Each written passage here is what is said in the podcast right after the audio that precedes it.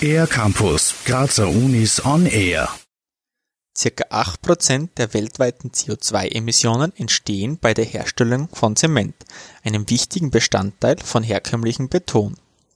Im Rahmen des FFG-Projektes Biorescomp wurde an der TU Graz in den letzten Jahren intensiv an klimafreundlicheren Alternativen geforscht, zum Beispiel am sogenannten Geopolymerbeton, wie Florian Mittermeier vom Institut für Materialprüfung und Baustofftechnologie erzählt.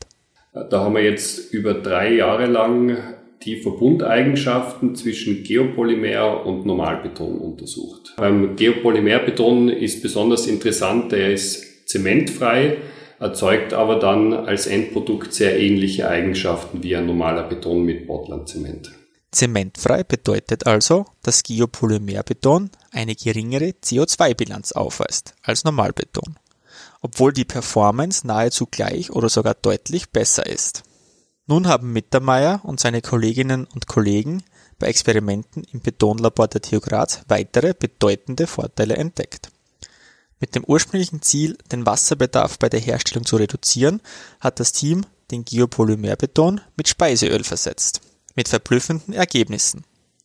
Erstens weist das erhärtete Geopolymer-Ölgemisch selbst unter extremen Umweltbedingungen eine stark erhöhte Lebensdauer auf.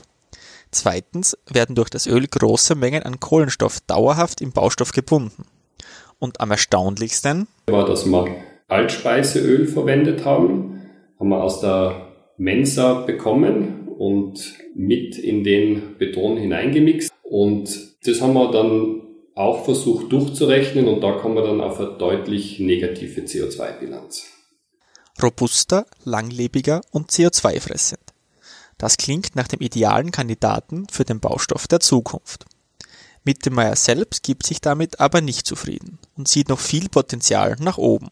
Momentan sind unsere Rezepturen eigentlich nur auf Performance hin optimiert. Was wir bis jetzt noch nie optimiert haben, war in Richtung maximale CO2-Einsparung oder CO2-Bindung im Baustoff und in diese Richtung werden sicher zukünftige Forschungen ergehen. Gute Aussichten also für mehr Nachhaltigkeit in der Bauindustrie und vielleicht ein entscheidendes Puzzleteil, um die Klimaziele 2030 doch noch zu erreichen. Für den R-Campus der Grazer Universitäten Raphael Goldgruber.